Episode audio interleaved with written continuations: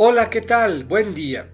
Iniciamos la tercera semana del tiempo ordinario y hoy, lunes 24 de enero, escucharemos nuevamente al evangelista Marcos en el capítulo 3, versículos 22 a 30. Del Evangelio según San Marcos. En aquel tiempo, los escribas que habían venido a Jerusalén decían acerca de Jesús, este hombre está poseído por Satanás, príncipe de los demonios y por eso los echa fuera.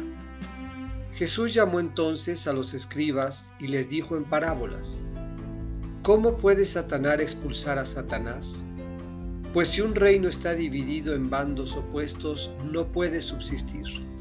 Una familia dividida tampoco puede subsistir.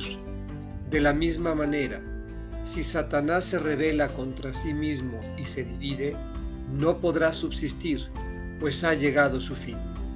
Nadie puede entrar en la casa de un hombre fuerte y llevarse sus cosas si primero no lo ata. Solo así podrá saquear la casa.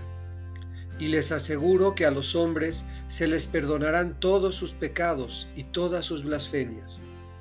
Pero el que blasfeme contra el Espíritu Santo nunca tendrá perdón. Será reo de un pecado eterno.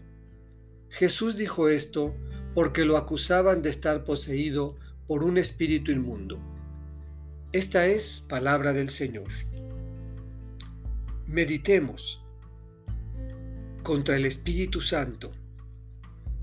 Blasfemar contra el Espíritu Santo es como actuar contra nosotros mismos, desoír su voz que grita desde nuestro interior, resistirnos a su fuerza transformadora, desconocer sus dones y despreciar sus carismas, o vivir según la carne.